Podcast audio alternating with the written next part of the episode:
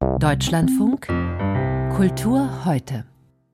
Die Proteste von Eltern im Iran halten trotz hoher Sicherheitsaufgebote an. Mehr dazu in den Kulturmeldungen mit Michael Köhler.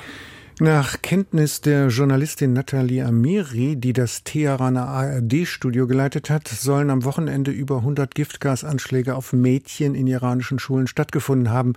Protestierende Mütter und Eltern skandierten etwa, unser Feind ist nicht Amerika, sondern hier.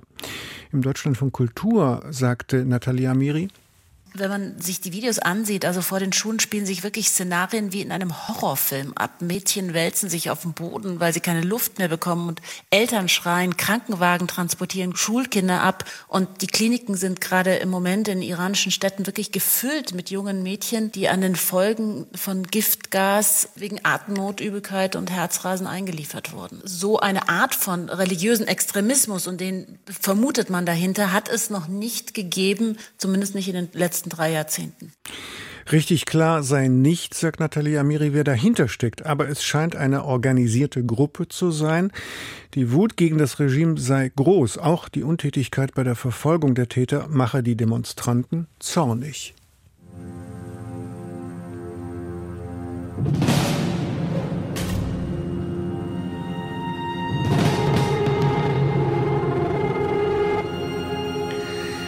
Volker Bertelmann, auch bekannt unter dem Künstlernamen Hauschka, ist Filmkomponist und dessen Musik zum Weltkriegsdrama im Westen nichts Neues wird vielleicht ausgezeichnet. Er übt bereits eine Dankesrede für die Oscarverleihung am 12. März. Ich muss so etwas trainieren, sagte er der in Düsseldorf erscheinenden Rheinischen Post.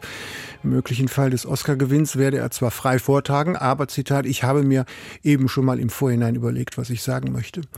Im Westen nichts Neues ist als erster deutscher Streifen der Geschichte für einen Oscar als bester Film nominiert. Insgesamt heimste der Film neun Nominierungen ein, darunter auch einen für die beste Musik. Die Schriftstellerin Fatma Aydemir will, dass in der Gesellschaft nicht mehr zwischen Alteingesessenen und Zuwanderern sprachlich unterschieden werde. Ich denke, es ist Zeit, das Wort Integration zu entsorgen. Die Idee, dass es eine Einheit gibt, in die sich andere integrieren müssen, finde ich nicht zeitgemäß.